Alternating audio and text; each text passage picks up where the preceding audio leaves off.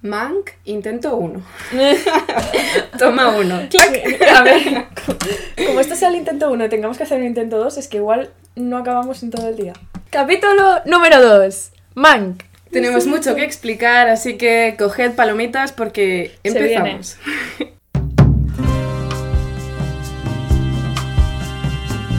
Aka Lion Films, críticas de cine.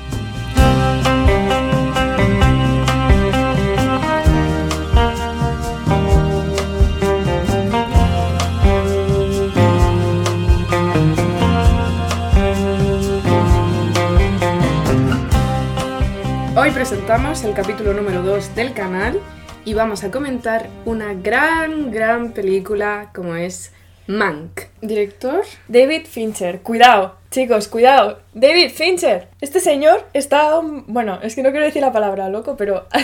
pero sí, está loco. está ¿no un poco loco. O sea, recordemos las películas que ha hecho. Seven, Zodiac. El curioso caso de Benjamin Button, la red social, el club de la lucha, que el club de la lucha hay que verlo sí o sí. Pero no digas nada que yo no la he visto. Podemos recomendar a nuestra amiga Alba que vea el club de la lucha. Sí, la tengo pendiente, la tengo pendiente. También De ha hecho- dirigido series como Mindhunter. y House of Cards. Bueno, si habéis visto todas o algunas de ellas, os habéis dado cuenta que es un lío de película o de serie. Y bueno, pues es igual la característica de David Fincher, ¿no? Que le gustan los laberintos y El de hacerlo todo. sello de identidad. Y Mank no iba a ser menos. Bueno, es una película del año 2020, creada eh, por el director David Fincher con total libertad. Ha firmado un contrato de cuatro años de exclusividad para eh, la plataforma Netflix.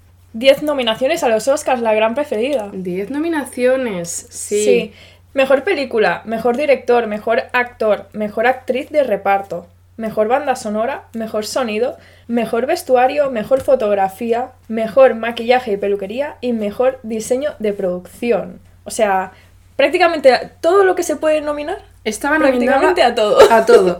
Y aquí encontramos una de las primeras y grandes curiosidades. Y es que solo ha ganado dos, por lo que Mank, tristemente, ha sido nombrada como la gran perdedora de los Oscars, puesto que solo ha ganado mejor fotografía y mejor dirección de producción, que también debo destacar que no es moco de pavo. o sea, mejor fotografía, por favor. Bueno, recordemos... Hincapié. Espe- esperad, chicos, recordemos, esta película es en blanco y negro. Es O sea, no lo hemos dicho, pero que una película en blanco y negro gane mejor fotografía, ole. A ver, yo me voy a explayar. medio podcast, medio capítulo segundo de este canal va a ser escuchando la voz de Kelly. Bueno, y, pues y la otra mitad la mía, ¿no? Somos dos. Matemáticas. A ver, tenemos que eh, hacer un breve resumen. Vamos a dividir este capítulo segundo en varias partes, pero queremos destacar primero una línea central para poder entender la película, porque la película es un poco difícil de comprender y de seguir. Y también aquí tenemos que decir que la- esta película hay que verla de la siguiente forma. Primero, escuchar el podcast de Alba y Kelly. Segundo, verla una primera vez. No, no, no, espera, espera. Segundo, Ciudadano Kane. Si no la has visto, corre a verla. Como el Club de la Lucha. Bueno, ahora ahora explicaremos el porqué de todo esto, pero nos vamos a explayar bastante lo que es la historia y el guion. Tenemos nuestros puntos, pero es que es muy liosa y hay que entenderla muy bien. Es muy larga y la película no te da un respiro en ningún momento. Tienes que estar muy atento e incluso habría que tomar notas para poder Sí. comprenderla. Bien, si simplemente la quieres ver para disfrutar de la fotografía, un poco de la música y ver a Gary Oldman en acción, vale. Pero si la quieres entender, hay que hacerlo de esta forma. Hay, que, hacer research. escuchar el hay podcast de. Alba y Kelly, ver Citizen Kane Y tener eh, un poco el background de lo que estaba pasando en ese momento y quiénes son los personajes. y luego ver dos veces Mank. Sí. La primera, tomando notas, a ser posible. Entonces, como decía, vamos a hacer una sinopsis general para luego poder explayarnos en los detalles y acudir al guion de forma pormenorizada. Y luego sí que comentaremos temas de actuación, fotografía, banda sonora. Lo importante de aquí es la, lo que pasa, el guion. Sí. sí, sí, sí. Vamos a ello. Vamos a ello. Resumen general. La historia nos muestra cómo se escribió el guion de Ciudadano Kane. ¿Quién lo escribió? ¿Bajo qué circunstancias? simple, o sea... Sí, ese es el resumen general. Eh, a Orson Welles, una productora muy famosa, RKO, en su momento le da total libertad para que cree, produzca y protagonice y dirija, mejor dicho, una película. Entonces Orson Welles le encarga a Herman Mankiewicz, nuestro protagonista de Mank, el guion de esta película que posteriormente llevará el nombre de Citizen Kane, Ciudadano. Kane. Maravillosa obra de los años 40 que hasta ahora yo creo que se considera, se sigue considerando el gran clásico del cine. Vale, vamos a ir al significado del título. Mank es el nombre del protagonista, nuestro guionista Herman Mankiewicz es de ascendencia alemana, judío-alemana, trabaja para la Metro Golden Mayer, tiene tendencias a empinar el codo. Digámoslo finamente. Antes de entrar en el guion, Necesitamos hacer una pequeña presentación de todos los personajes, puesto que son bastantes, algunos menos relevantes que otros, pero es importante crear una especie de árbol para Hmm. entender sí, como un feeling de qué tipo de personaje es. y cómo van guiando a la película. Vamos a empezar por nuestro querido protagonista, Herman Mankiewicz. Hemos dicho que es un guionista. Es un hombre bueno, o yo diría que es un hombre bueno. Más adelante veremos por qué yo quiero destacar este adjetivo de él. Es una persona que piensa por sí misma, pero tiene esa parte adicta al alcohol. De hecho, veremos al final de la película, esto es mucho spoiler, pero veremos que muere por complicaciones de, de este alcoholismo. No hemos puesto el spoiler alert. Spoiler alert. Es una persona muy sarcástica y tiene su propio pensamiento político y no le da vergüenza expresarlo delante de quien sea. Es un genio. En algún sitio hemos leído que fue un dramaturgo frustrado, por lo tanto decidió ser guionista, lo que no le gustaba mucho. Estos son palabras de su nieto, a posteriori. Pero bueno, era un genio. Eh, sentimos también que no encajaba mucho en este mundo un poco hipócrita, veremos por qué más adelante, de Hollywood. Sara. Por Sara. Por Sara, Sara, ¿por qué? esposa de nuestro Mank. Sí. Eh, una, una señora con paciencia infinita que lo aguanta todo. Pobre señora. Una señora que lleva 20 años aguantando al Sí. señor alcohólico Mank. Sí. Dedicada a sus hijos. La gente, digamos, un poco a sus espaldas se refiere a ella como pobre Sara. Tiene momentazos esta mujer en la película, Sí. debemos destacarlo. Y bueno, siguen casados y aparentemente felices. Pasamos al personaje de Rita Alexander. Yo aquí debo decir que he amado a este personaje. Es una mujer fuerte, profesional, mecanógrafa que acompaña a Mank en esta aventura de escribir el guion de Citizen Kane. Y además intenta que Mank se discipline y gracias a ella descubrimos la parte, esta parte buena de Mank. Y al final es ella la que conduce a Mank a cumplir el plazo que le habían dado y a acabar el guion en tiempo. Siguiente personaje, Louis Meyer. Este señor es el director de la Metro Golden Mayer. Si no sabéis cuál es la Metro Golden Mayer, como yo en su momento digo, ¿qué- ¿esto qué es? Pues es la productora con el león que ruge. Eso es, Leo el león. el león. Se llama Leo, ¿no? Se llama Leo. Bien, es el director de la productora esta. Es una persona ambiciosa, mentirosa, trapichera, sanguijuela, rata. Bueno, ay, ay, pobre, me estoy pasando un poco. ¿eh? Todo lo bueno que se pueda decir de una persona lo tiene. Sí, es una persona pelota. que te da un poco de manía, sin escrúpulos. Un gran pez gordo de- del Hollywood de la época. Vale, tenemos también al hermano de Mankiewicz, Joseph Mankiewicz. Mank le mete a trabajar en la Metro Golden Mayer. Contribuye un poco a este sistema corrupto de Hollywood, pero encuentra una salida en las ideas socialistas que en ese momento se barajaban. Hmm. Eh, Veremos que tiene muchos tintes políticos esta película. Sí. Ahora, ahora nos explayaremos en Hmm. esto. Sí. Muy capitalista no es, no. Pero como que está en el sistema y bueno, mm, o sea, no es como Man que suelta su opinión política, evidentemente que no es republicana, sino que bueno, pues mm, Sí. intenta encajar en ese mundo. Pero de Joseph Mankiewicz aún así tenemos que destacar que más allá del personaje en la vida real sí que fue uno de los grandes guionistas de Hollywood, independientemente de su hermano Herman. Le vemos en- participando en alguno de los guiones de grandes películas. De hecho, al hacer un poco el research vimos que había estado nominado en varias ocasiones a los Oscars y había ganado unos cuantos.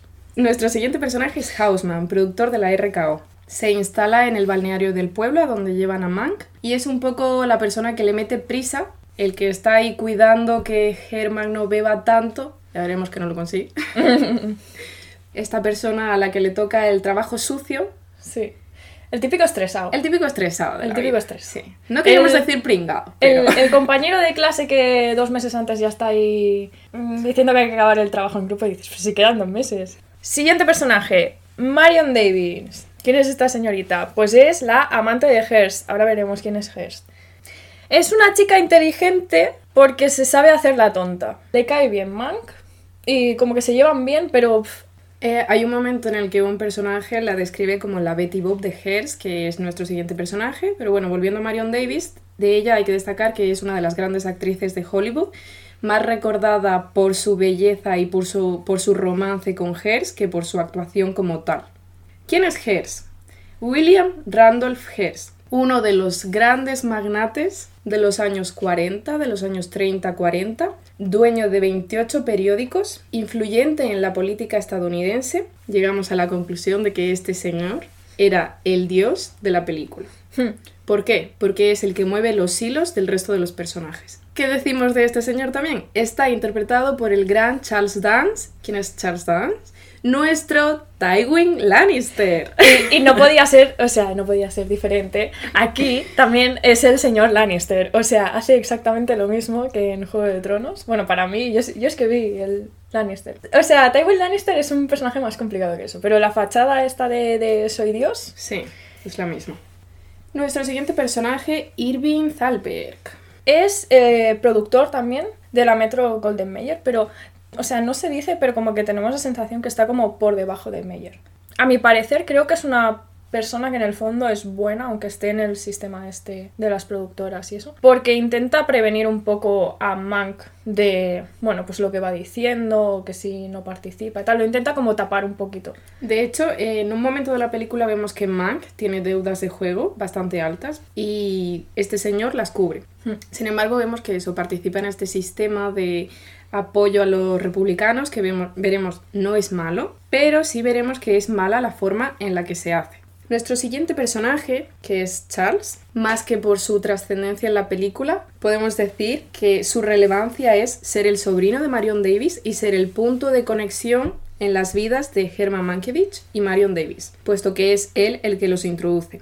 Siguiente personaje, Orson Welles. Orson Welles es el joven talento de Hollywood, tiene 24 años, obtiene un contrato en el que tiene total libertad para hacer lo que le dé la gana y contratar a quien le dé la gana sin supervisión. Justo la película abre con eso, con esa pequeña información. Y tenemos que decir una cosa que no se dice en la película, pero es importante para entender por qué consiguió este contrato sin más supervisión que la suya propia. Y es porque Orson Welles, el niño genio de la radio, el niño genio El de chico- Nueva York, Creo que es el chico, el chico de oro de la radio. el chico de oro de la radio, como bien dice Alba. ¿Y de dónde viene esto? Pues Orson Welles fue una de las personas que orquestó toda esta emisión de la Guerra de los Mundos que tanto caos creó en Estados Unidos en el año 1938. La gente pensaba que los extraterrestres los estaban invadiendo y era simplemente por esta misión radiofónica que entre Orson Welles y más personas habían hecho para crear un poco, para manifestar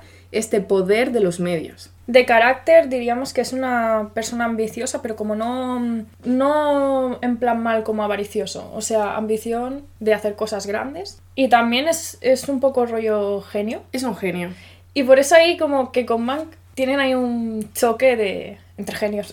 Entre dos genios, sí, son dos grandes. Y como grandes, pues también puede ir muy bien, como al principio, y puede ir muy mal, como, Como al al final, final. y ser una lucha entre titanes. Luego tenemos un personaje, es secundario, es Shelly. Es un compañero guionista de, de Mank.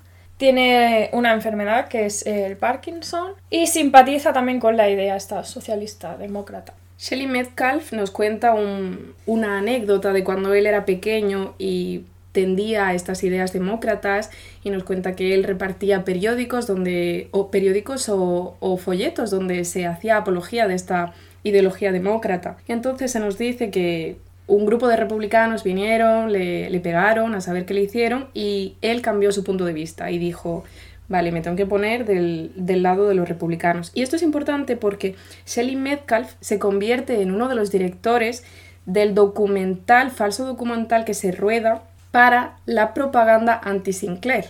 Último personaje mm, a mencionar porque sí, porque lo hemos mencionado. Upton Sinclair era un escritor demócrata. Se presentó a, a- tres veces Tres veces para gobernador del estado de California. y las perdió las tres, ¿no? La Las última- perdió las tres y la última es la que se nos presenta en la película en el año 1934. Pero fue víctima de esta campaña anti-Sinclair que hicieron, prepararon las productoras con estos documentales falsos y se dice que por eso.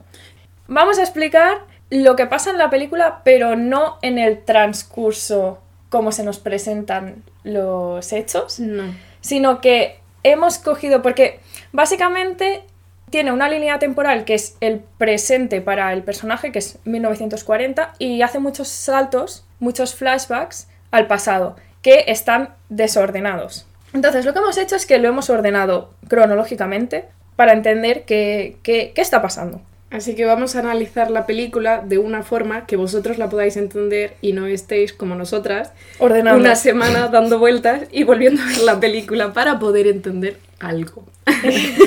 Entonces, nos situamos primero en la actualidad. La película inicia en el año 1940 cuando están metiendo por una puerta a Mank que tiene la pierna rota. A Mank se le ha llevado a un pueblo llamado Victorville y se le lleva a un rancho para que pueda escribir. En este primer momento, cuando se nos presenta a Mank con la pierna rota, aparece Hausman que le dice, tenemos 90 días para terminar el guion de esta película que se nos ha encargado, que en ningún momento se le llama Citizen Kane. Vemos aquí una llamada de Orson Welles al propio Mank y le dice, no tienes 90, tienes 60. Vale, entonces durante esta recuperación, para que Mank esté tranquilo y más que nada para tenerle controlado, puesto que era bastante famosa, la adicción de Mank al alcohol. También tenemos aquí al personaje que uno de mis personajes preferidos de la película, Rita Alexander, que es la mecanografista que se le ha puesto, o mecanógrafa inglesa, para ayudarle a terminar el guion en tiempo.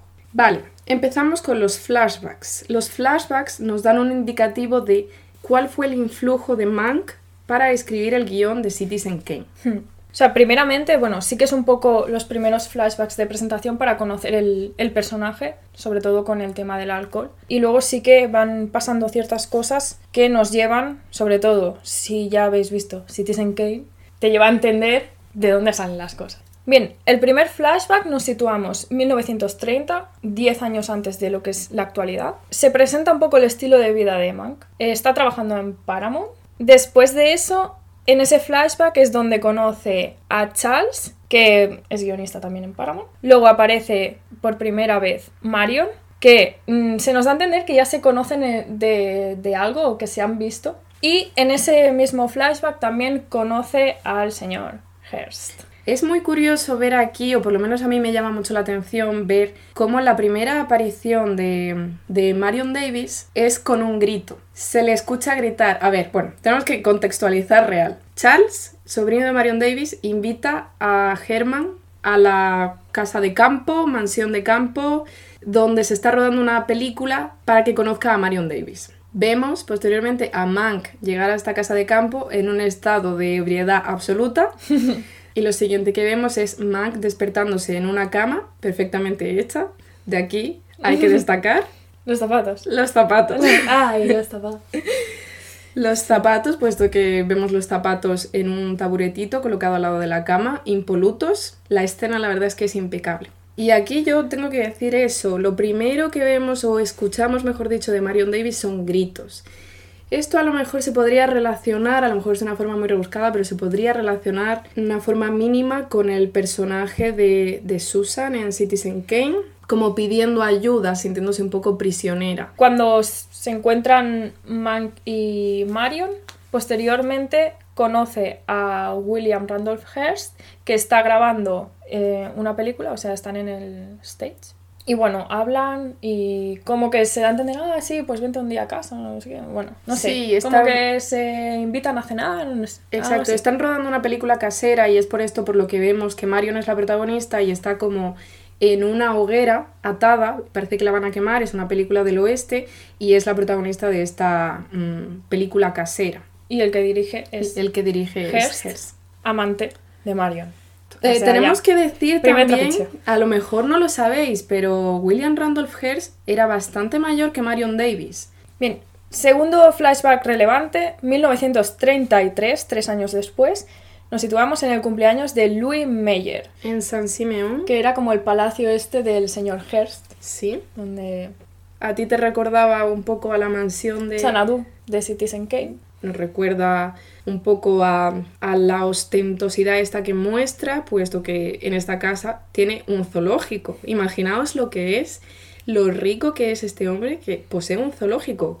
Aquí se entiende la influencia de William Hearst en la política, puesto que cuentan con una gran personalidad esa noche de invitado y es uno de los asesores de en ese momento presidente de Estados Unidos, Roosevelt. En este flashback empezamos ya a descubrir un poco lo que es la trama política y, Este- y sale el nombre de Sinclair. Están hablando un poco de, de Alemania también, de todo lo que está pasando en ese momento. Y entonces, eh, Tenemos, tenemos un aquí, comentario. Tenemos aquí una relevancia importante de Mank comentando por lo bajo, ah, sí.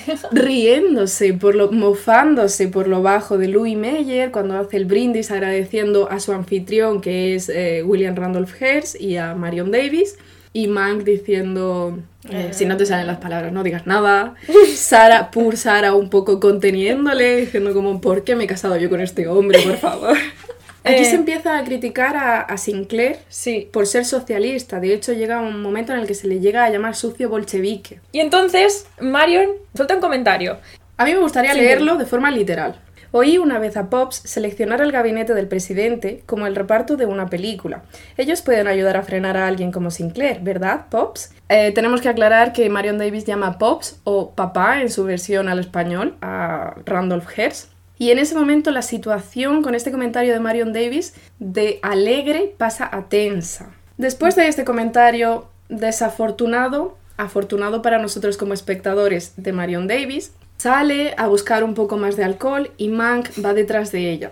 Mank ya oliendo el alcohol.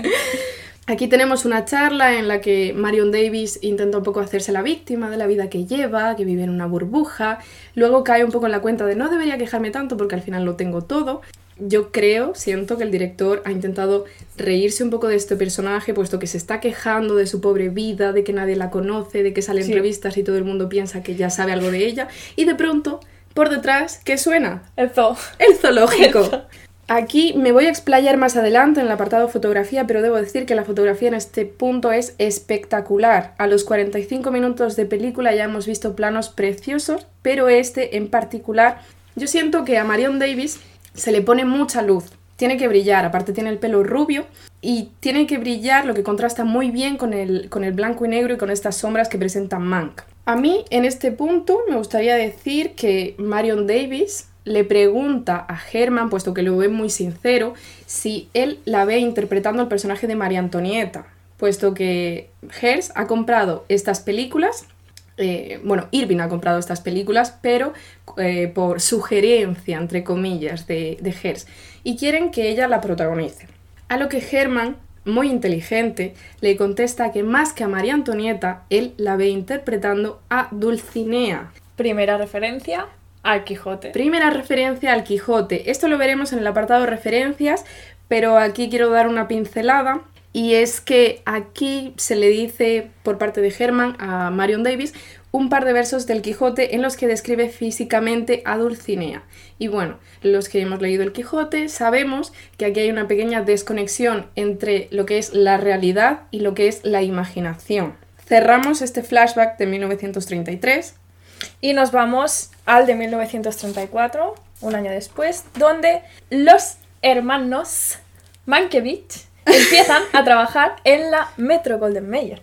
Aquí se produce una escena en la que van caminando los tres, los dos hermanos Mankiewicz a los lados y Louis Meyer en el centro por un pasillo, uno de los pasillos de la Metro Golden Mayer. Y Meyer dice, aquí hay que recordar que la única estrella en la Metro Goldwyn Mayer es Leo el León.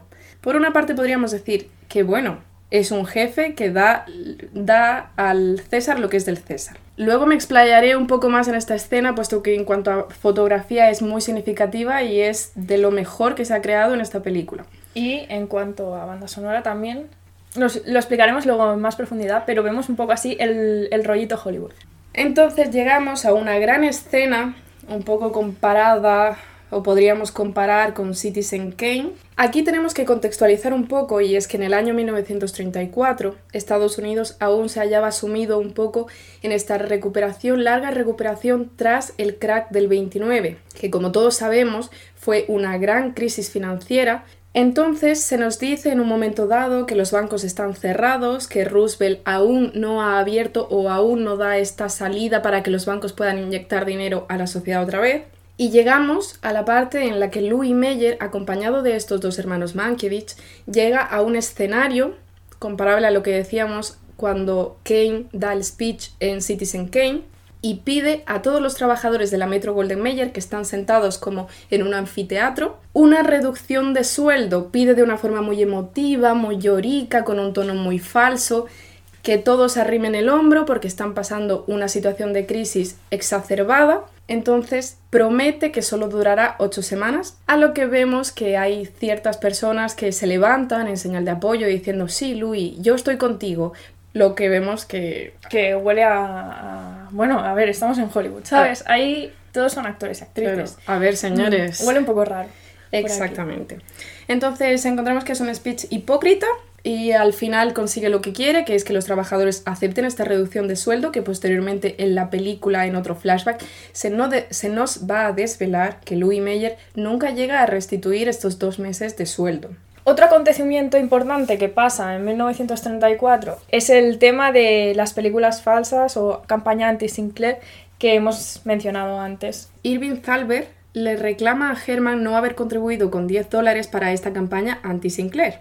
Ahí es cuando nos enteramos también un poco de que Irving va a pagarle las deudas de juego a Herman. Aquí lo más importante es que Herman, rehusándose a poner los 10 dólares para esta campaña anti-Sinclair, le da la idea de grabar documentales falsos, sin quererlo, en contra de Sinclair, o a favor de los republicanos, de Merriam, como queramos verlo. Aquí, como hemos dicho antes, el pez muere por la boca, puesto que sin quererlo da la gran idea que desencadenará en mucha tragedia. Triste final. Triste final, y es la creación de estos documentales, tanto radiofónicos como para televisión, anti-Sinclair. Entonces va al despacho otra vez de Irving como a reclamarle qué está pasando. Y de alguna forma, entre eso, bueno, también tiene un encuentro con Shelly donde Shelly le dice, mira lo que estoy haciendo, le enseñan los vídeos de los documentales que están manipulados. Sí, aquí tenemos un punto importante porque en estos documentales entendemos nosotros como espectadores que están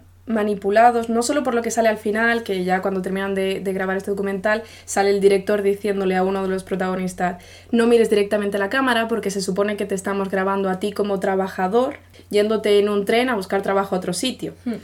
Bueno, en este punto vemos que eh, Shelley está preparando esos documentales y ya hemos visto antes que Shelley, bueno, sus ideas políticas tiran más por, por el otro lado, ¿no? Por el lado demócrata.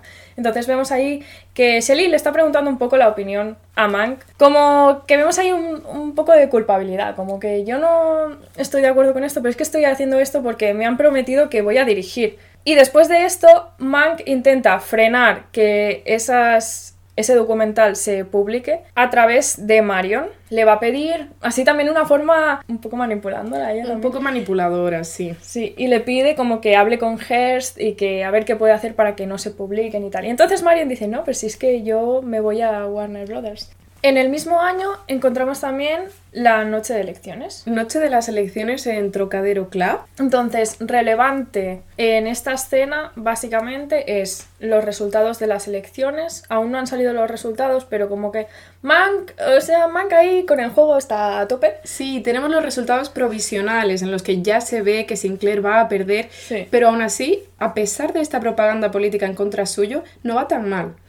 Por lo que Mank, un poco ahí intentando resarcir sus creencias políticas o lo que es justo, porque él sabe todo lo que hay detrás, apuesta. A lo que Irving aquí hace un apunte y dice, pero si yo ya te dije que ya te había pagado, había saldado tus Sí. deudas de juego. Que todo esto Meyer no tenía ni idea y dice, ¿cómo qué? ¿Qué deudas? ¿Qué? ¿Cómo? Sí, te apuestas. Pues venga, venga, para adelante, ¿sabes?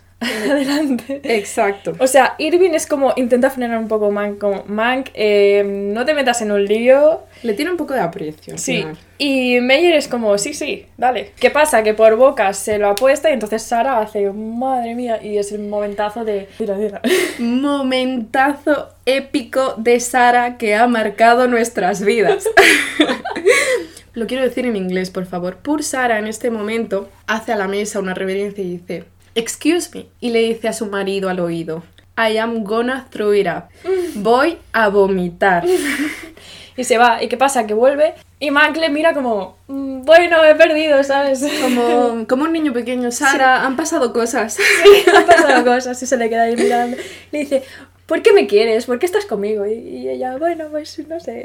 Se da un momento bonito, un momento romántico también entre Mank y Sara bailando pegados, una canción Mm. romántica, pero bueno, Germán ya la ha liado parda y Sí, ya no hay vuelta nada atrás. que hacer, pues ¿qué, qué vamos a hacer? Y entonces, bueno, cuando se van ahí de la fiesta ahí mm, rayados, recibe la llamada de... Del acomodador que decíamos antes y le dice, señor Germán, tiene una llamada, la contesta y primero es Shelly que le dice, Germán, Sinclair ha perdido por mi culpa, he sido yo. Bueno, Germán intenta apaciguarlo porque Sí. le nota muy, le nota un poco triste y le nota que está bebido también. sí. Aquí básicamente, o sea, resumiendo, lo que pasa es que luego habla con la mujer de Shelly y le... Y, bueno, la mujer está muy preocupada, le dice que, que Shelly no sabe dónde está y que se ha llevado un arma. Entonces, Herman encuentra a Shelly, está en la oficina. Está en los y- estudios. Y bueno, al final lo que hace Mank es que le, le dice, no hagas ninguna tontería, dame las balas. Entonces le da las balas y como que lo deja ahí y dice, bueno, se vuelve, vuelve a ver a la mujer de Shelly y dice, no La pasa segunda nada". esposa. Hay que sí, destacar que es que confunde. Eve, la segunda esposa de Sí. Shelly. Y bueno, básicamente le dice, eh, no te preocupes porque las balas las tengo yo. Y dice, no, que se ha llevado una caja. Y dice, ¿qué dices? ¿Qué dices? Entonces es en el momento Se donde vemos escucha que un tiro. Se suicida. 1934, pasan muchas cosas en ese año. 1936. Dos años después, eh, empieza el flashback con una escena de un funeral y todos, pens- o sea, en ese momento todos pensamos funeral de Shelly, porque acaba de pasar esto. Pero no, muere Irving Thalberg, y es el fune- nos encontramos en el funeral de Irving Thalberg. Hay una escena como después del funeral que, primer punto, aparece el jefe de Paramount, que es donde él estaba antes, y le dice, ay, man, ¿qué, ¿cuánto tiempo? Tal, ven a verme un día. Y dice, pero si no paso de la secretaria. Y es como, "Mm, cuidado, que, que no le dejan ni pasar. Sí, Germán recalca esto de no paso de la secretaria de tu secretaria y el jefe de la Paramount, en vez de decirle, lo siento, ven a verme Mm. otra vez, le da una palmadita en la espalda Dice, y le "Bueno". dice, ha sido bueno volver a verte, Mank, Sí. y se va. Ya vemos Y- que nadie quiere trabajar con Sí. Mank. Y segundo, el momento en que Meyer se sube al coche como llorando porque su amigo compañero ha muerto. Y desde la ventana del coche suelta un pañuelo blanco al suelo. Y nosotros hemos tomado ese símbolo como el inicio del declive de la carrera de, de Mank. Sí, también es significativo por la persona que lo hace. Lo hace Louis Meyer, que es el todavía director de la Metro Goldwyn Mayer, donde Herman aún es guionista, pero no le dan trabajo. Y entonces llegamos a nuestro último flashback relevante, 1937. Fiesta en San Simeone, ya hemos dicho que era el palacio de- del señor Hearst. Y Mank se presenta borracho, pero mucho. O sea, o sea, ya estamos acostumbrados a verlo borracho, pero más, En estado de coma. casi. Y entonces, eh, bueno, llega allí y, y ya ven que viene un poco a dar el espectáculo y le dicen, bueno, siéntalo ahí en una esquina, que le dé un poquito el el aire. aire. Y prepárenle un café. Sí. Tenemos a William Hearst presidiendo un poco la mesa en el centro con Meyer a su lado y Marion enfrente. Entonces aquí destacamos parecido de los personajes con los de Citizen Kane. Sí. William sería el personaje principal, sería Kane y Meyer, ¿quién es en Kane? Bernstein. Bernstein, que vemos que en Citizen Kane eh, no es del todo como Meyer, pero bueno, vemos un poco a Meyer como el perrito faldero de William Hearst. Y tercer personaje, Marion, que erróneamente se compara con Susan. Realmente hemos leído entrevistas que dicen, del propio nieto de, de Mankiewicz, que dice que su abuelo no se basó en Marion Davis para recrear a esta Susan de Ciudadano Kane. Bueno, sin embargo, aquí en la película de David Fincher de Netflix sí que se nos deja caer que Mank se basó en Marion para crear a este personaje. Sí. Próximos episodios, Citizen Kane. Volviendo a la cena de 1937 en San Simeón, tenemos a estos tres personajes, la parte central de la mesa, y tenemos a, a más gente que suponemos que son guionistas, son directores, son actores, actrices, y los tenemos también vestidos un poco de gala, de fiesta, de... No sabemos exa- Más bien, exactamente de más qué. bien disfrazados, porque es que... Disfrazados, Sí, sí. porque Hearst lleva como un traje muy, muy así, muy brilloso. muy- Sí. Como un poco de domador de circo. Sí. Luego tenemos a Meyer, señor explorador. Señor explorador, Señor explorador. Hay un momento muy gracioso en el que Meyer se indigna, coge, se pone el sombrero de explorador y se va. Parece un niño pequeño. Y luego Y está tenemos Marion. a Marion vestida de bailarina, que esto sería como un punto importante de la gente de vestuario, incluso un poco de fotografía, para relacionarlo con esta Susan, la corista de, de Citizen Kane, y un poco ver ahí la similitud entre estos dos personajes. Pero bueno, tenemos aquí una fotografía preciosa de la actriz Amanda Seyfried, vestida, enfundada en este disfraz de Marion Davis como bailarina. Además, a punto a recalcar, totalmente blanco. O sea, com- como, has dicho tú bien antes, mm, Marion Davis es un personaje que en todas sus apariciones parece que brilla. Brilla. O sea, tiene colores muy claros, muy, pues, blancos. Llama la atención, exacto. Es como toda su, todo su cuerpo muy blanco, incluso la vestimenta, el pelo y los labios rojos. A, ni- a nivel visual, magnífico. Entonces, ¿qué es importante en esta escena? Primero, bueno, están hablando de María Antonieta, del famoso personaje de María Antonieta, por favor, cuéntanos. Sí, aquí yo recalco que los personajes están hablando de la película María Antonieta, que ya ha salido, protagonizada por una actriz de nombre Norma, pero no podemos olvidar que Hearst y Marion Davis son los anfitriones.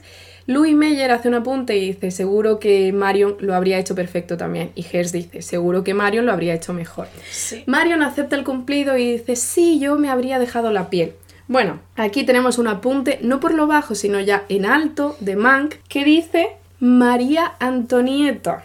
Marion Antonieta, lo que deriva en marionette. Lo dice en francés, marioneta. Ya la está llamando marioneta. Marion, que hasta ese momento había recibido de buena forma a Herman Mankiewicz, ya empieza a torcer un poco el gesto. Sí. Ya dice como, este señor ha venido a incomodarme en mi burbujita y no me gusta. Ya no me, ca- no me caes tan bien. Ya no te junto. no te junto, no eres mi amigo. Bueno, Mank está así, bueno, está un poco... Un poco Mank. Se le va, se le va, está un poco Mank. Sí, hemos, hemos creado ese concepto. O sea, es ir un poco Mank. Hemos creado una coña interna. Mm, sí. Si decimos estoy un poco mank, es que ya Eh, eh. me baila la mente. Sí. y aquí encontramos ya pues el, el speech estelar, donde él, eh, digamos un poco con la excusa de, de decir un poco lo que piensa y, y de dar ese speech, se levanta diciendo, ay, pues tengo una idea para una película nueva, es una versión moderna del Quijote, segunda referencia al Quijote. Y entonces empieza a hablar pues de los personajes del Quijote y tal, Un poco los está contextualizando Mank, los está comparando al propio Hearst, Meyer Hmm. y, como no, Marion Davis.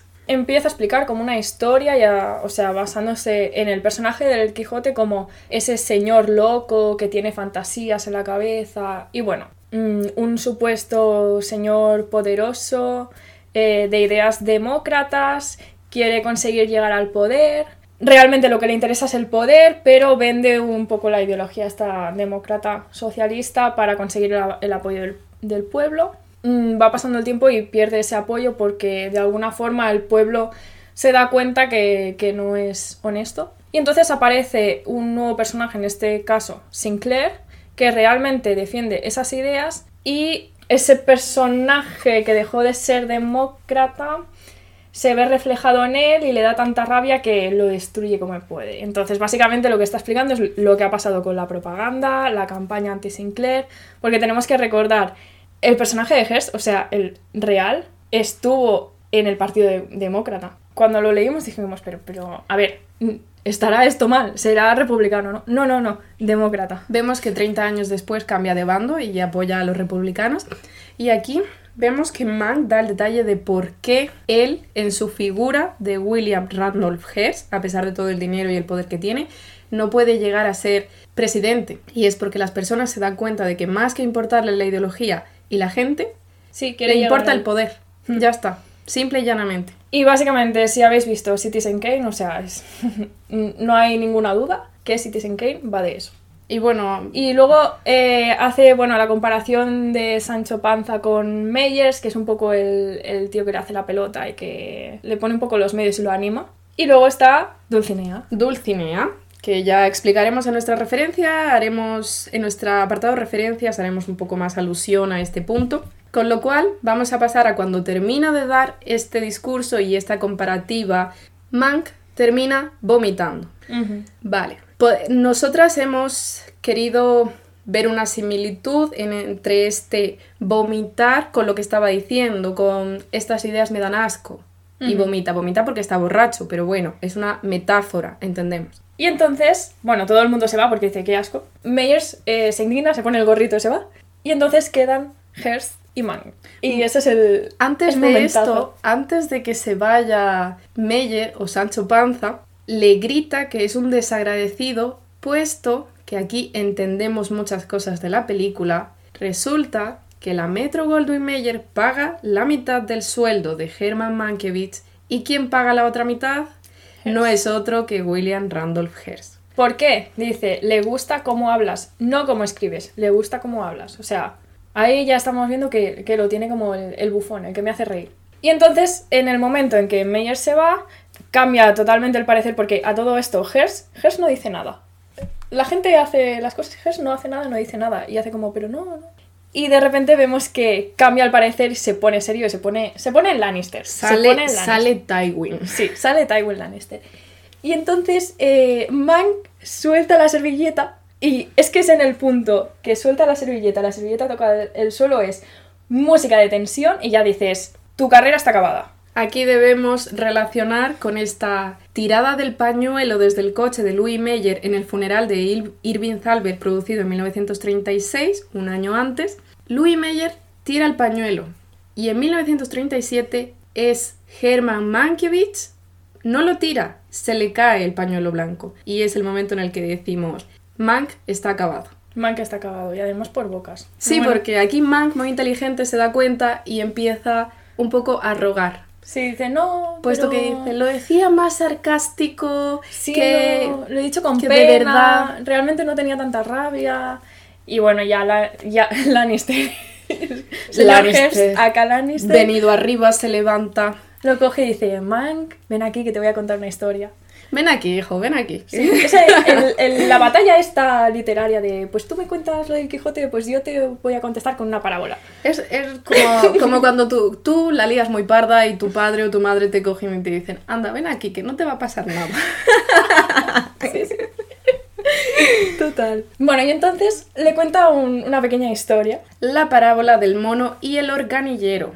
Todo esto lo vemos en un pasillo de la mansión de San Simeón, un pasillo bien iluminado, un pasillo que nos recuerda un poco al pasillo de la Metro Golden Mayer, fotografía muy bien hecha, muy bien realizada, tomas perfectamente escogidas. Y yo debo decir que a mí personalmente me recuerda mucho a la escena ya hacia el final de Citizen Kane de los espejos donde se ven todos los arcos reflejados porque ese pasillo tiene como muchos arcos Entonces, vemos a Hers caminar abrazando a Mank, conduciéndole de una manera dulce, hablando de, hablándole de una manera un poco paternal. Sin embargo, le está echando no solo de su casa, le está echando también de la Metro Golden Mayer. lo está despidiendo. Esta parábola que le cuenta, lo que le viene a decir es, el organillero toca y el mono que está atado piensa que él es la estrella de la función, pero es el organillero el que mueve el mecanismo para que el organillo suene y suene esta música y pueda venir la gente. ¿Qué nos quiere decir? Que aquí la persona importante, ¿quién es? La que mueve los hilos. En la película, ¿quién es? La que tiene el dinero, la que tiene el poder, William Hearst.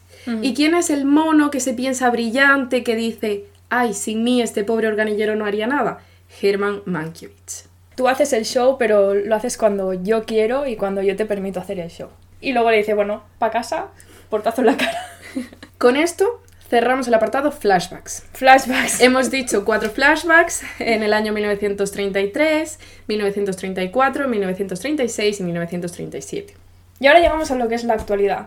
Bueno, que Mank se encuentra en el rancho este, un poco atrapado, con la mecanógrafa que le vigila que, que no se emborrache y que, y que le va transcribiendo todo lo que él dicta. El guion realmente no está avanzando. Vemos que Herman en verdad no puede trabajar o no puede ser tan ingenioso sin alcohol. Sí, bueno, él lo dice, dice que a él se le ocurren las mejores ideas justo antes de quedarse dormido. Entonces, como que necesita ese alcohol. Y hay unas botellas que en un primer momento como que se presentan que es alcohol y le dicen cuando termines te las puedes beber. Y Man cree que es alcohol, pero realmente son somníferos porque Orson Welles ya se lo olía, ya conocía la fama y dijo, eh, no, yo no quiero aquí que este señor se, se venga arriba.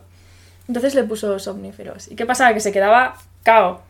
Entonces deciden cambiar el contenido de las botellas por alcohol. Con Rita Alexander tiene un momento ahí de, de lucha un poco Herman, puesto que Rita Alexander ya se da cuenta de, esta, de este alcoholismo, de este problema que tiene Herman, y en verdad piensa por ella, dice, a ver, esto va a afectar a mi trabajo también, señor, céntrese en la vida. Ella luego recibe un telegrama diciendo que el barco del marido ha sido hundido, pero ella no, no pierde la esperanza. Aquí tenemos esta lucha entre los dos, ella lo que quiere es hacer bien su trabajo y Herman no se lo está poniendo nada fácil. Amenaza a ella con renunciar a su puesto, a lo que Herman dice se quiere ir que se vaya, y va a la cocina a reprocharle a la mucama alemana por qué está ayudando a Herman a beber. Mientras sí, la, porque ella le va cambiando, o sea, los somníferos por alcohol. sí, mientras la mucama está vertiendo botellas en el fregadero. Bueno, entonces la mucama le cuenta que Herman Mankiewicz ha hecho el milagro de rescatar a su pueblo, rescatar a su familia y rescatar a su pueblo de 100 personas, entendemos, y recolocarlos en una villa, Mankville. Aquí es donde comprendemos que Mank es una buena persona que hace obras de caridad. Y aquí, pues, Rita Alexander no le queda otra que Sí. entender que Herman es una persona adulta, que si es un genio y necesita alcohol para trabajar, pues hay que darle alcohol para trabajar. Se rinde, va a la cama y brinda con Herman Mankiewicz. Hmm. Entonces ya tenemos el punto que dices, bueno, ahora ya Herman va a empezar a funcionar, ¿sabes? Como... Y mm, termina el guion en tiempo récord. A la hora y 08 minutos de la película, vemos como Hausman felicita a Mank por haber terminado el guion en 13 días, a lo que Ujú. Rita Alexander aquí replica muy bien, es lo mejor que ha escrito nunca. Hmm. Y entonces le recuerda el tema de la autoría con la productora Mercury Productions. Mank tenía ya esa mala fama, nadie quería trabajar con él. Entonces, RKO y Mercury Productions estaban trabajando con Orson Welles y Orson Welles es el que contacta a Mank. Entonces, Mank ya se ve como que nadie quiere trabajar con él y ve esa oportunidad como que ni siquiera lucha por la autoría, o sea, renuncia a la autoría. Hausman le recuerda eso y le dice, oye, seguro que no quieres nada, no quieres autoría, porque yo podría luchar por ello. Y le dice, no, yo, déjame, yo quiero echarme a dormir, quiero, quiero una ducha fría. Me gusta mucho la respuesta de Mank y dice, yo lo único que quiero es una ducha, un cóctel y despertarme al lado de mi Sara, lo cual es muy tierno Sí. y refleja también un poco que él no se daba cuenta de lo brillante que era. Y llegamos al momento, momento visitas. Momento de visita. Empezamos con las visitas. La primera visita es la de Charles, sobrino de Marion. Ese chico que no hemos vuelto a ver en toda la película. Charles le reprocha haberse basado en William Hearst y en Marion Davis, como ya decíamos, para el, el guion de Ciudadano Kane, y retrata a su tía Marion como la bailarina atrapada en la torre haciendo puzzles. Le está, además le llega a decir, no es la forma de sacar a una persona inocente de su burbuja. Volvemos al tema de la burbuja de antes. Y es un punto aquí bastante importante que le dice Charles, tú deberías saberlo mejor que nadie, Mank. Y aquí De su entendemos... burbuja de Hollywood y alcohol. Exacto, aquí entendemos nosotras que es un símil entre Herman Mankiewicz y entre Marion Davis. Luego tenemos la segunda visita. Joe. Joe sigue trabajando en la metro. ¡Vendido! ¡Vendido! ¡Vendido! Básicamente, eh, a ver, ahí Joe va un poco a decirle, Mank, no, no hagas esta locura, porque es que la vas a liar muy parda con lo que has escrito.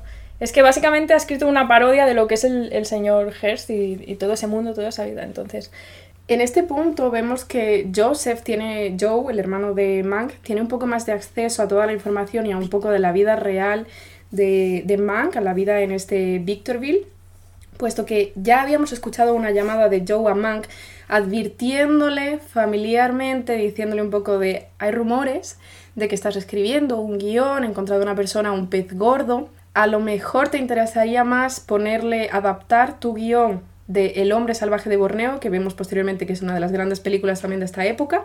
A lo mejor querrías volver a adaptar este guion que es tuyo y yo conseguiría que te paguen. Lo que Mank interpreta como una amenaza, más bien, en vez de un, ofrecimiento. Sí, un soborno dice, ah, vale, o sea, me estás diciendo que cambie el guion. También volvemos a la visita de, de Joe, la visita en persona, y aquí Joe le reprocha un poco Sí, que ha utilizado una palabra un poco fea, eh, Ujú. que en- también vemos reflejada en la película como tal de Citizen Kane, que es... Rosebud. Vale, Rosebud. ¿Qué significa esta palabra? Vemos de una forma un poco desagradable que es la forma que tenía Hers para referirse a los genitales de Marion Davis. ¿Qué le queda a Joseph? Pues rendirse y decir que es lo mejor que ha escrito toda Sí. su vida.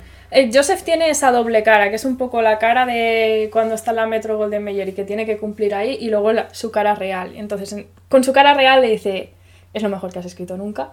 Y mm, Encontramos una llamada de Orson Welles a Mank en la que le cuenta los problemas que ya están surgiendo, las ampollas que está creando el guion de Ciudadano Hmm. Kane. Hace clic y dice, vale, aquí Ya está pasando algo más fuerte. sí, o sea, este, este guion como que está teniendo consecuencias antes ni siquiera de que se empiece a rodar nada. Y eh, luego tenemos la, la escena de Sara. La visita de nuestra amada Sara. Bueno, básicamente le dice que haga las paces con Meyer, que, que no se meta en líos, porque es que Mank es experto en meterse en líos, ya lo hemos visto. Aquí vemos un poco de empoderamiento, me gustaría destacar, puesto que ella pone sobre la mesa todo lo que ha hecho por él. Mank está en modo habla chucho que no te escucho. Sí. Y, y bueno, luego le dice, ya no quiero que nadie me llame por Sara. Y dice, sí, sí, vale, lo que tú digas. Tenemos que introducir un punto que se nos estaba escapando en la visita del sobrino de Marion, y es que el sobrino coge el guion y se lo lleva. Vemos una visita posterior de Marion Davis a este rancho. Vale, tenemos una escena increíble, iluminada en un árbol, ellos dos, cada uno. Marion está a la derecha, Germán está a la izquierda, hablando, y los dos echan ahí un pulso. Hmm. A ver quién dice más cosas conmovedoras para Quedar bien. afligir al otro y para convencer él a ella de que les deje publicar este guion y hacer la película y ella a él de que que- quite este guion, de que lo elimine. Es una escena más que nada a nivel visual para disfrutar, más, que, más que por el diálogo. Yo creo que ese es uno de los grandes fallos de esta película. Los diálogos son muy enrevesados, difíciles de comprender. Sí. Y además está en un punto también con Hearst, que Hearst tiene problemas económicos, ya no tiene tanta influencia sobre las cosas. Entonces, claro, porque según lo que hemos contado antes, una persona tan poderosa no debería ser un problema que un guion no salga. Porque ahora está siendo un problema y porque al final se hizo esta película. Y un guion además de un guionista fracasado. Hmm. Y está muy bien aquí lo de destacar que Marion no era para nada tonta, fue No. de hecho muy muy inteligente. Y sí que es cierto que al final se nos deja ver que ellos realmente están enamorados. Sí. Y llegamos a la visita del gran genio, niño genio de la radio neoyorquina, Orson Welles. Orson Welles le dice que la productora le está ofreciendo a Mank renunciar a todo, no solo a los derechos, sino incluso a que aparezca su nombre y, y a cambio le dan estos 10.000 dólares que, de los que hablábamos antes, a lo que Mank ya cambia la cara y dice, a ver, te va a sonar un poco raro, pero quiero la autoría. Básicamente, el cambio este que hace Mank de darle igual la autoría a que luego la quiera es mm, consecuencia de, de esas visitas de que todo el mundo está intentando parar ese guion y que no se haga la película. Entonces es como, no, es que realmente es bueno. Y he dicho algo, he dicho algo gordo en este guion. Aquí tenemos un momento muy importante tanto para Mank como para Citizen Kane, las películas, y es que Orson Welles se enfada mucho, coge la caja donde vemos todo este alcohol al principio y la tira contra la pared, en un acto, como dice Mank, de violencia purificadora. Y aquí es donde a Mank se le enciende la bombilla y dice, este va a ser el final de Citizen Kane. Gran final. Gran Rita. final. Yo aquí quiero recoger el testigo que había dejado ahí un poco en el aire con los telegramas de Rita Alexander por parte de su marido. A mitad de película le llegó un telegrama en el que el barco se hundía y aquí recibe otro telegrama en el que dice que su marido está vivo en las Islas Ahorcadas. No sé si era un nombre real, pero bueno, resulta también curioso, las Islas Ahorcadas. Finalmente, eh, vemos una escena de la gala de los Oscars en el 1942, donde Citizen Kane fue nominada Nueve en concreto. y ganó uno, mejor guion Original. Entonces, eh, mejor guion original por Herman Mankiewicz y Orson Welles. Bueno, ahí relevante es básicamente la coautoría entre Orson Welles y Herman Mankiewicz. Y ahí tenemos un poco de duda de lo que realmente es Citizen Kane, qué partes son de Mann, qué partes fueron reescritas por Orson Welles. Sí, porque cabe destacar que cuando Herman Mankiewicz presenta el guion terminado son casi 300 páginas, a lo que Hausman, el, el productor, le dice que, que eso no se puede mostrar en una película. Que es demasiado largo. Entonces, ¿quién la adaptó? La adaptó Orson Welles, por esto es co-guionista, coautor del guion. Vamos a detenernos de una forma muy breve y escueta en el apartado actuación. De aquí queremos destacar a cinco personajes. El primero, Mank, interpretado por Gary Oldman. gran actor, es el hilo conductor de toda la película, lo hace muy bien. Debemos decir que no hay ninguna actuación que nos parezca que destaca sobre las demás. Sin embargo, Gary Oldman por eso estuvo nominado al Oscar a Mejor Actor. Luego tenemos Marion Davis, em, interpretado por Amanda Seyfried. Amanda Seyfried, exactamente, es una actriz que hemos visto en papeles anteriores como La Niña Buena, con el pelito largo, rubia, ojitos Sí. azules, eh, muñequita. Sí, nos gusta en esta película porque no es, no es a lo que estamos acostumbrados de ella, sino que tiene así un poco la picardía esa de... Da un giro de 180 grados a su imagen. Luego tenemos a nuestro querido William Randolph Hearst, interpretado por Charles Dance, que es nuestro Tywin Lannister de... de referencia. Sí, el de confianza. Lo hace en la línea de Tywin Lannister, realmente es una persona que impone respeto. Eh, me gusta mucho que hayan elegido a ese actor porque te recuerda al Quijote. ¿Qué Eh, tenemos ahora? Nuestra Rita Alexander, interprotagonizada... Inter... ¿Qué he dicho? tenemos también a nuestra Rita Alexander, protagonizada magistralmente por Lily Collins. Este personaje es un poco la, la antítesis de lo que significa Marion Davis para toda la película, la niña que vive de, de las rentas de haberse metido en una relación de amante con, con un magnate poderoso. Rita Alexander es esta mujer independiente, esta mujer libre que lucha, de hecho no vemos a su marido, su marido está combatiendo en una guerra. Lily Collins nos sabe llevar este personaje a eso, a decir, esta es una mujer que ha estudiado su carrera, que es muy inteligente. Me gusta mucho, mucho, además, la elegancia que le pone Lily Collins al personaje y el, el acento inglés. Y por último, a destacar Orson Welles, interpretado por Tom Burke. Lo hace bastante bien, sí ¿Te lo sabe reflejar, sí, te lo crees, sabe Sí. reflejar este ingenio que suponemos que tenía Orson Welles en la vida real. Sí. Y al principio vemos un poco, no es una amistad, es una relación cordial de trabajo con, con Mank. Hmm. Son los dos, como hemos dicho, unos grandes. Y al final, como terminan, terminan un poco mal, tirándose los trastos a la cabeza y Sí, lo sabe hacer muy bien.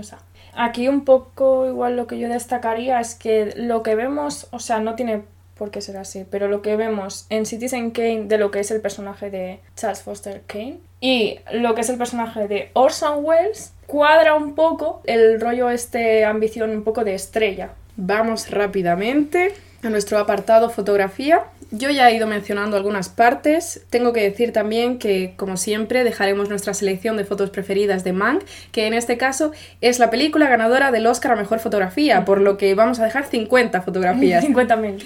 El gran director de esta fotografía es Eric Messerschmidt. Este es el señor que ha encumbrado esta película y la ha llevado a ser ganadora del Oscar a Mejor Dirección de Fotografía. Este señor es el director de fotografía también de Mindhunter, donde también colabora con David Fincher. ¿Dónde más lo vemos? En Bones y en Mad Men. Vale, de la fotografía yo quiero destacar otra vez el pasillo donde hablan Meyer con estos hermanos Mankiewicz.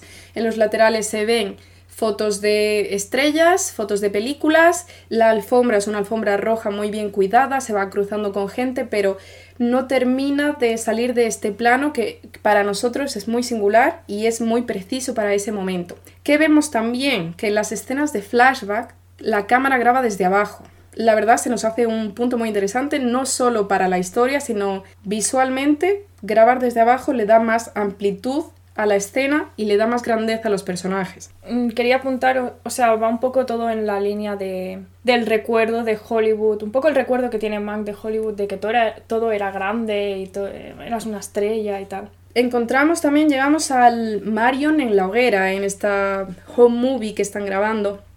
Aquí tenemos una hoguera perfectamente montada, Marion en la parte de arriba con un vestido blanco, como no, con su pelo amarillo casi blanco, con sus labios rojos.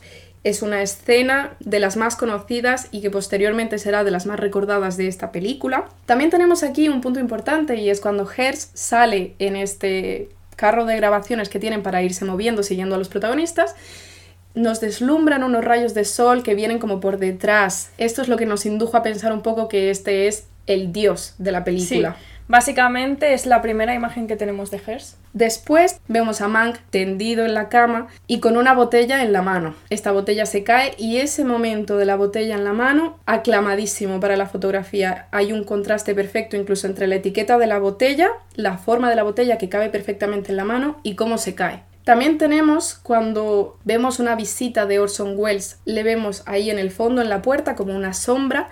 Podríamos decir que es la sombra que está presionando a Mank para que termine el guion de Citizen Kane. Vemos a Mank en, primera, en primer plano y vemos a Orson Welles en un segundo plano muy muy alejado de nosotros y con esta sombra negra. Tenemos también una foto del guion ya terminado, es como venir a, a poner en la mesa la autoridad que tiene el guion, que al final es la parte central tanto de Citizen Kane, Oscar a mejor guion original en su momento, y es la parte central de esta Mank. También tenemos la escena del discurso de Meyer. Hemos dicho que es un discurso en el que se le ve desde atrás dando, dando el speech, este hipócrita. Es la misma escena con unos cuantos retoques, un enfoque diferente que la escena del speech de Charles Foster Kane en Ciudadano Kane. Tenemos también la escena del 1937, las bailarinas, nos recuerda a las bailarinas de Citizen Kane. También, volviendo al inicio, tenemos un inicio con letras desapareciendo hacia arriba, como en el antiguo oeste. También los planos de cambio del presente a los flashbacks se hacen poniendo el título de Flashback de 1933, Flashback de 1936. Y todo esto se hace con una máquina de escribir. Es un plano de una máquina de escribir que va moviendo la escena, va, va guiando la película. ¿Qué tenemos también? La charla en los estudios de la Paramount. Aquí esta debo decir que es una de mis escenas preferidas por la fotografía. ¿Qué nos gusta a nosotros como espectadores ver en la fotografía? Simetría. Simetría y una foto, unas luces muy bien cuidadas. Como decíamos, es una película en blanco y negro. ¿Qué va a destacar en una película en blanco y negro? Los blancos, toda la escala de los grises, los negros y la luz. ¿Qué tenemos en esta escena de la Paramount? Tenemos un sofá de cuero en el centro, tenemos dos lámparas encendidas a los lados, tenemos por detrás una estantería llena de libros y tenemos sentadas a dos personas que nos da un punto álgido. Decimos que es la absoluta y realmente justa ganadora de este Oscar a Mejor Dirección de Fotografía porque sinceramente Eric Messerschmidt se ha pasado con esta película. Yo solo quería apuntar los planos desde arriba, o sea, has hablado de los planos desde abajo para dar un poco eh, la visión esa de Hollywood. También hay muchos planos o muchas escenas que empiezan desde arriba, desde las luces enfocando a lo que hay abajo, sobre todo la fiesta en 1937 en San Simeone. Ok, pasamos a la banda sonora. La banda sonora de esta película, o sea, no es que me haya mm, abrumado, o sea, acompaña a la película. Banda sonora de Trent Reznor y Atticus Ross, dos músicos que colaboran con David Fincher desde 2010 con eh, The Social Network, la red social. Y bueno, suelen hacer bandas sonoras minimalistas un poco para acompañar lo que es la trama, eh, los puntos de tensión y tal. En esta película realmente a destacar, eh, hemos visto que se usan instrumentos del 1940, luego bastante bien. Y hay como dos líneas diferentes de tipo de banda sonora. Tenemos un tipo de banda sonora que es como muy llamativa, jazz, e intenta mostrar un poco lo que es el ambiente de Hollywood, los años dorados de Hollywood.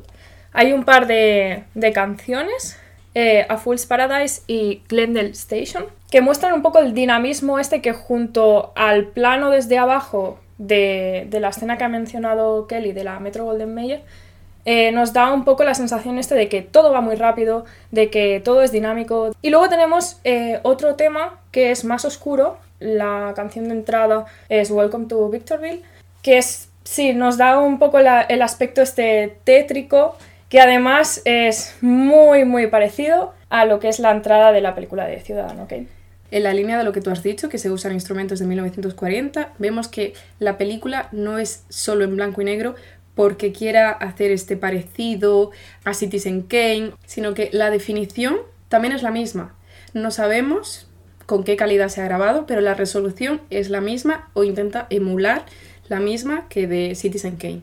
Vamos a pasar a referencias. En referencias hemos destacado cinco. Tenemos la primera, Ciudadano Kane, Es que no solo es el guion y la historia, sino muchísimos planos son muy parecidos. Sí, y aquí también tenemos a Orson Welles como personaje en nuestra película Mank. Yo he leído por algún sitio también que gente que conoció y trabajó tanto con Mank como con Orson Welles llegaron a decir en algún momento que este director, sin quererlo, estaba haciendo una autobiografía a sus 25 años, puesto que llegó a un éxito muy grande y luego terminó bastante solo.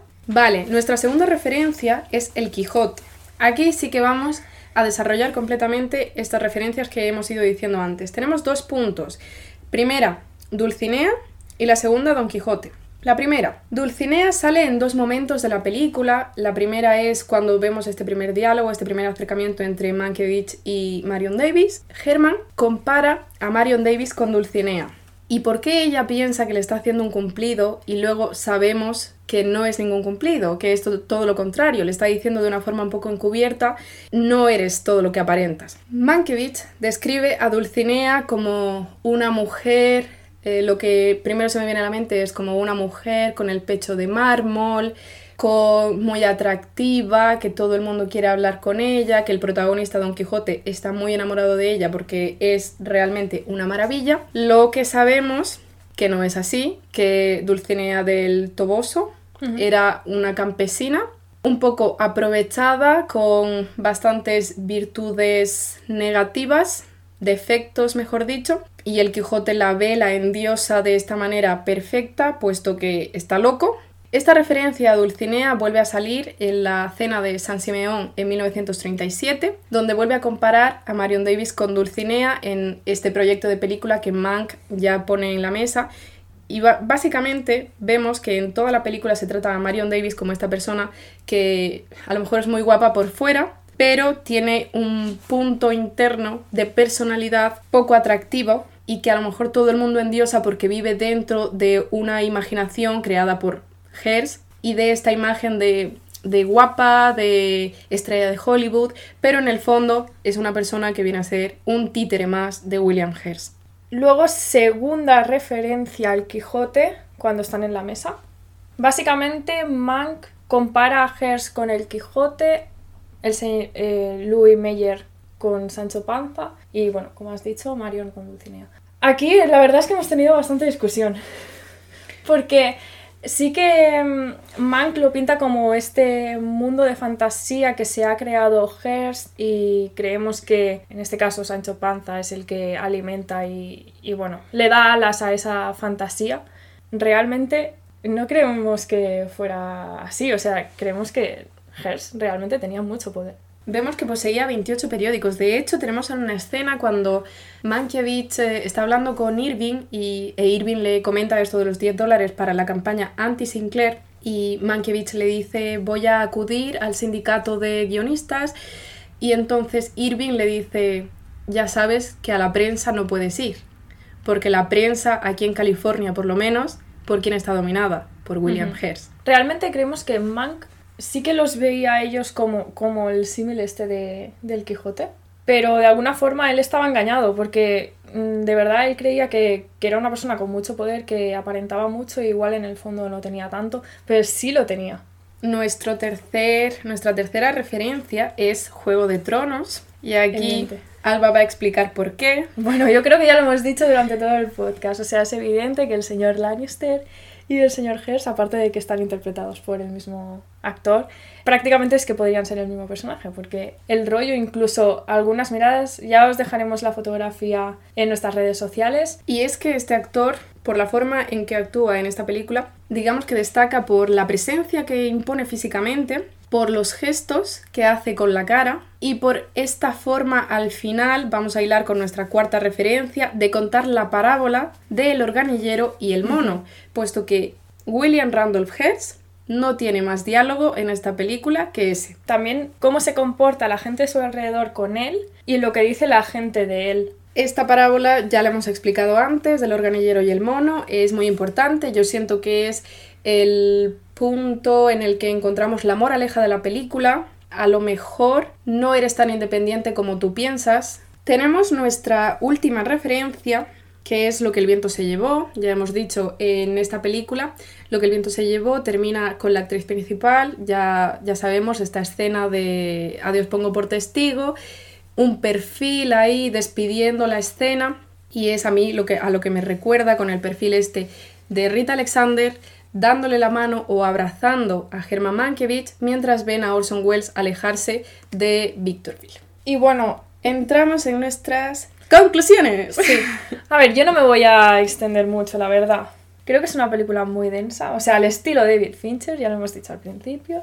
En eso se ha mantenido fiel. Em, para mí tiene mucho contenido difícil de procesar. Tienes que tener mucha información de antemano para realmente entender lo que está pasando, lo que te están contando. No es mala, o sea, a mí me ha gustado, porque a mí me gustan mucho las películas que luego me hacen investigar, pero en ese sentido es que hay, que verla varias veces, sí que es cierto, cada vez que la ves eh, tienes percepciones nuevas o mm, ves cosas que antes no habías visto, pero lo que es así una película, o sea, requiere un poco de esfuerzo mental y mucha atención y no sé hasta qué punto una película está hecha para que luego tengas que dedicar igual cuatro horas a analizarla. Pero bueno, eso es lo que hacemos nosotras. Yo lo único que tengo escrito en el apartado de conclusiones, la fotografía es magnífica. Debo decir que es importante verla, puesto que no es una película inventada, no es ciencia ficción. Son, es la contextualización de unos hechos históricos de una película tan importante como es Citizen Kane. Es, digamos, la película para mucha gente, para mí en lo personal, de las más importantes del séptimo arte. Es un guion del padre de David Fincher, que creo que eso no lo hemos sacado hasta ahora, de Jack Fincher, creada en los años 1990, plasmada ahora en el cine. Se ha llevado dos Oscars, eh, mejor, mejor dirección de producción también por los, los decorados, está muy bien hecho. La fotografía es lo más, más, más destacable de esta película. a la hora de seguirla, siento que es muy complicado por eso nos ha llevado más Oscars, porque para los premios Oscars hemos convenido que hay que ser un poco más incisivo, hay que ir un poco más directo al espectador, no de esta forma de entretenerte, porque al final tú como espectador cuando te pones una película no es para estudiarla. Te pones una película porque te quieres distraer, porque te gusta, y la película ya es de por sí larga, ya dura más de dos horas. Entonces, si la tienes que volver a ver, son cuatro horas de tu vida en los que estás muy, muy, muy atento a cada detalle, porque además, gran fallo de la película, no da un solo respiro al espectador. Todos los momentos son importantes, de todos puedes sacar algo, una conexión con otro punto. Además, el tema de los flashbacks nos desorientaba un poco al principio. También hay que decir que es totalmente en la línea de, de David Fincher, pero ha sabido seguir toda esta línea de lo que es Citizen Kane. No se lo ha inventado el director, que ya sabemos que es muy fan de hacer este tipo de cosas como en Seven, pero no se lo ha inventado. Citizen Kane ocurre de la misma forma, con estos recuerdos a la, infancia de Charles Foster Kane. Sí, es como ver una extensión de... es como la segunda parte de Citizen Kane. Sí. no, no se aleja mucho de lo que es o sea, teniendo en cuenta la diferencia de, años que ha habido entre Citizen Kane y esta película, no se aleja tanto. Podríamos concluir diciendo que esta película tiene partes muy muy buenas y toda la película sigue esta temática. Nosotras sí que queremos destacar con una anécdota personal sobre nuestra primera vez viendo esta película Mank, la vimos juntas y estábamos cada una por los cerros de Úbeda. Porque sinceramente no entendíamos nada. Hubo un momento en el que habíamos creíamos que Marion Davis era la hija o la nieta de William. Bueno, yo eso debo reconocer que hasta ayer también lo creía. o sea, ¿por qué es que le llama papá? ¿Por qué le llama papá todo el tiempo? Yo acabé la película diciendo, mmm, creo que son padre e hija, pero que tienen un rollo raro. digo, no sé qué está pasando aquí. No, sé si son Aquí huele a delito.